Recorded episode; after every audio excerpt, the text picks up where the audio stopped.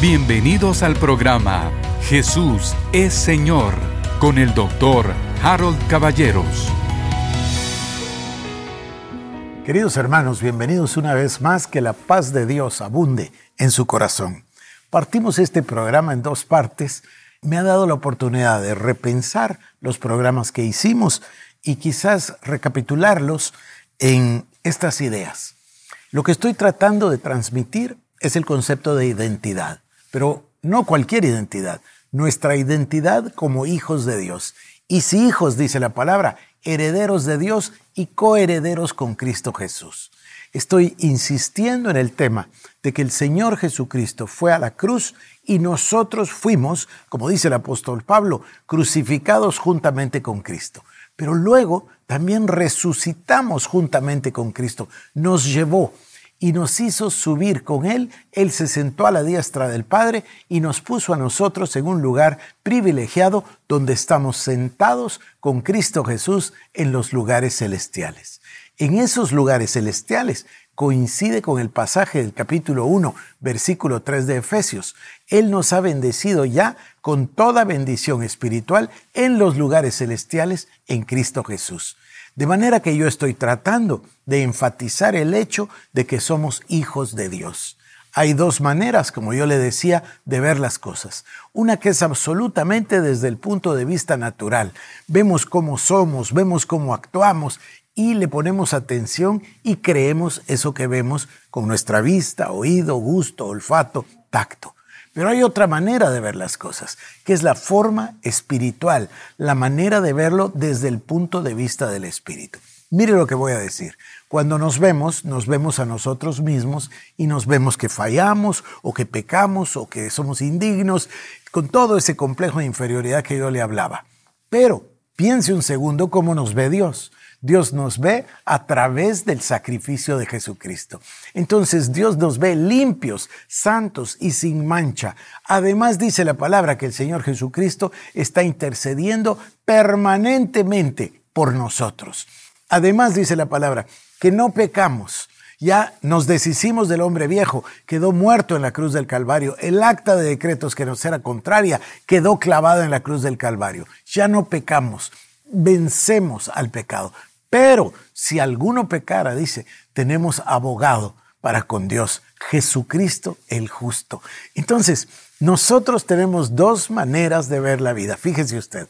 Una, que nos veamos con nuestras limitaciones naturales desde el punto de vista natural. O que nos veamos sin limitaciones, completos, plenos en Cristo Jesús desde el punto de vista espiritual, como nos ve Dios, como nos ve Cristo. Yo voy a contarle esta anécdota. Dios Todopoderoso tiene la costumbre de ver a los hombres a través de la sangre y a través de Cristo. Fíjese lo que voy a contarle.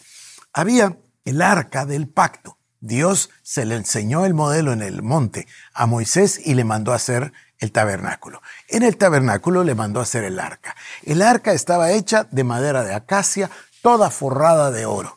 Pero luego el arca tenía una cubierta y esta cubierta se llama en castellano el propiciatorio. No nos hace mucho sentido propiciatorio, pero en inglés me parece linda la expresión. Se llama el asiento de la misericordia. Y luego sobre la cubierta estaban los querubines. A mí me hace todo el sentido del mundo porque dice que se lo, se lo mostró Dios a Moisés conforme al modelo que Dios tenía. Bueno, este es el modelo de Dios, es lo que nos dice Ezequiel, que está el trono de Dios y que hay querubines encima, no que estén encima de Dios, sino que están sobre la gloria de Dios. Entonces, tiene todo el sentido que en el propiciatorio hubiese dos querubines. ¿Por qué? Porque era en ese, propiciatorio, en esa cubierta, en ese asiento de misericordia, que la presencia manifiesta, la gloria Shekinah de Dios se manifestaba. Ahí venía a posar la presencia de Dios. Pero mire lo interesantísimo. Una vez al año, el sumo sacerdote entraba, primero recuerda usted, él hacía sacrificio por sí mismo y por su familia. Una vez había hecho ese sacrificio, ya podía entrar al lugar santísimo con la sangre del macho cabrío para ofrecer sacrificio por los pecados de Israel. Entonces entraba al lugar santísimo, se paraba delante de ese propiciatorio y ahí siete veces regaba la sangre. Entonces, fíjese lo interesante, ¿qué había debajo del propiciatorio? Bueno, ya lo leímos nosotros, ¿no? En el arca estaba la ley. También estaba el maná y también la vara que reverdeció de Aarón. Pero lo importante es que estaban las tablas de la ley, la ley que era imposible cumplir y por eso el hombre estaba en pecado. Entonces, ¿qué hacía Dios? Dios, cuando venía la, la gloria de Dios, la presencia de Dios, fíjese qué interesante, estaba la sangre sobre el propiciatorio y debajo la ley. ¿Qué es lo que Dios veía?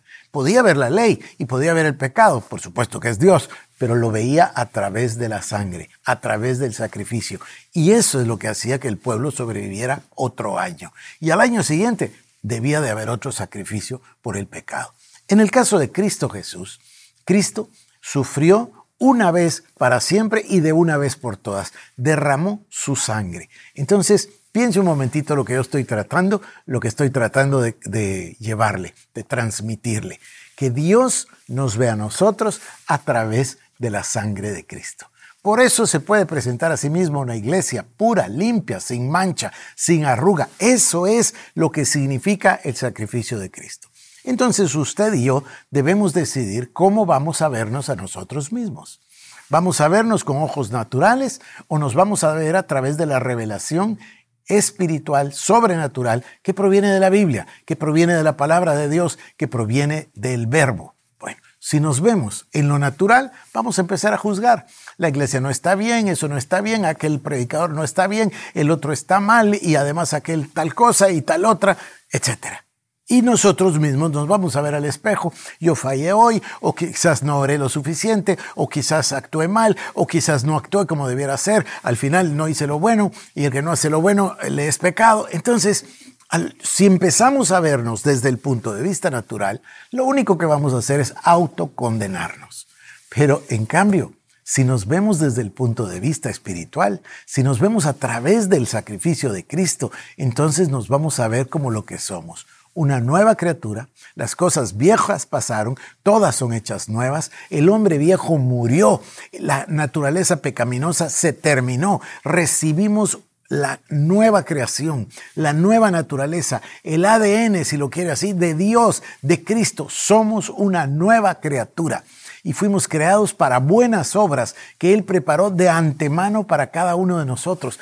Nos empezamos a ver como lo que Dios dice que somos. Yo por muchísimos años hice una declaración cada vez que iba a predicar. Todos, todos los domingos, todos los mensajes los comenzaba con una declaración que aprendí del pastor John Austin.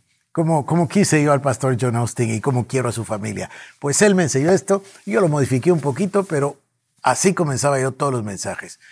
Listos y toda la congregación repetía conmigo, soy lo que mi Biblia dice que soy. Tengo lo que mi Biblia dice que tengo y puedo hacer todo lo que mi Biblia dice que puedo hacer.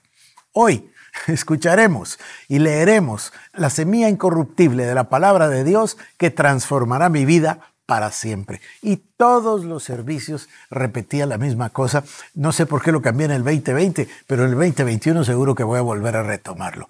Para que las personas verdaderamente asimilemos que somos lo que Dios dice que somos. Tenemos lo que Dios dice que tenemos, no lo que a nosotros nos vendió la ignorancia o la religión o la religiosidad o la tradición o las malas enseñanzas. Nosotros tenemos, querido hermano, que recurrir a la revelación. ¿Cuál es la revelación? La revelación es la que proviene de la palabra de Dios.